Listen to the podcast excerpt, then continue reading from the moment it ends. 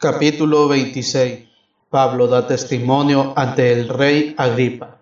Agripa dijo a Pablo, puedes hablar en tu defensa. Entonces Pablo extendió su mano y empezó a hablar así. Rey Agripa, me siento afortunado de poderme defender hoy ante ti de todo lo que me reprochan los judíos, pues tú conoces perfectamente sus costumbres y las discusiones propias de ellos.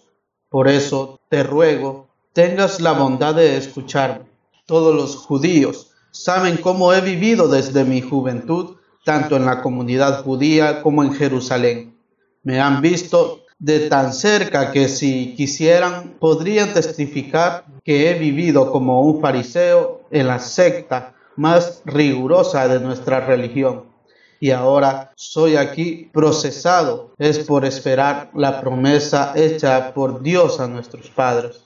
De hecho, el culto perpetuo que nuestras doce tribus rinden a Dios noche y día no tiene otro propósito que el de alcanzar esta promesa. Por esta esperanza, oh rey, me acusan los judíos.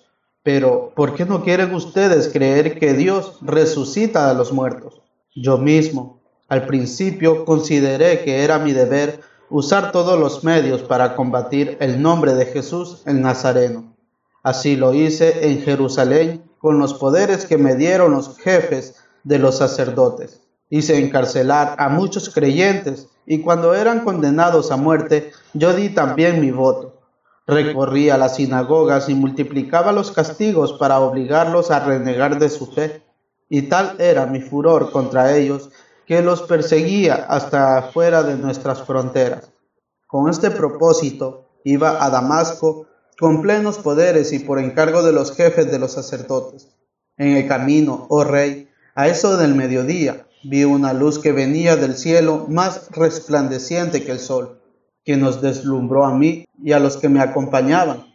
Todos caímos al suelo y yo oí una voz que me decía en hebreo, Saulo, Saulo, ¿por qué me persigues? En vano pataleas contra el aguijón. Yo dije, ¿quién eres, Señor? Y el Señor dijo, yo soy Jesús a quien tú persigues. Ahora levántate y ponte en pie.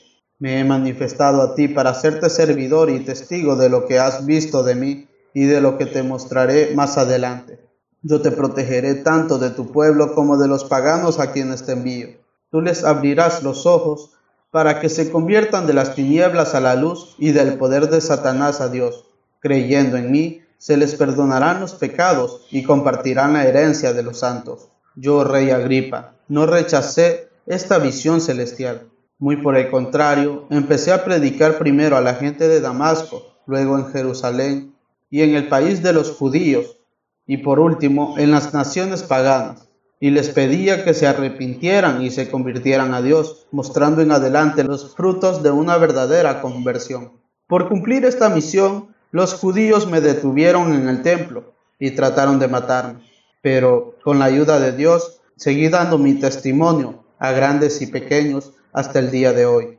En ningún momento me aparto de lo que Moisés y los profetas dijeron de antemano, que el Mesías tenía que morir, que sería el primero en resucitar de entre los muertos y después anunciaría la luz tanto a su pueblo como a las demás naciones. Al llegar Pablo a este punto de su defensa, Festo exclamó con voz muy alta, Pablo, tú estás loco. Tus muchos estudios te han trastornado la mente. No estoy loco, excelentísimo Festo, contestó Pablo. Estoy diciendo cosas verdaderas con mucho sentido. El rey está bien enterado de estas cosas. Por eso le hablo con tanta libertad. Estoy convencido de que no ignora nada de este asunto, pues esas cosas no han sucedido en un rincón. Rey Agripa, ¿crees a los profetas? Yo sé que crees. Agripa le contestó, un poco más y vas a pensar que ya me has hecho cristiano. Pablo le respondió, por poco o por mucho, quiera Dios que no solo tú, sino también todos los que hoy me escuchan, llegarán hasta donde yo he llegado, a excepción de estas cadenas. En ese momento el rey se levantó y con el gobernador Berenice y todos los asistentes Mientras se retiraban, conversaban entre sí y decían, este no es hombre para hacer cosas que merezcan la muerte o la cárcel. Agripa dijo a Festo, si no hubiese apelado al César, se le habría podido dejar en libertad.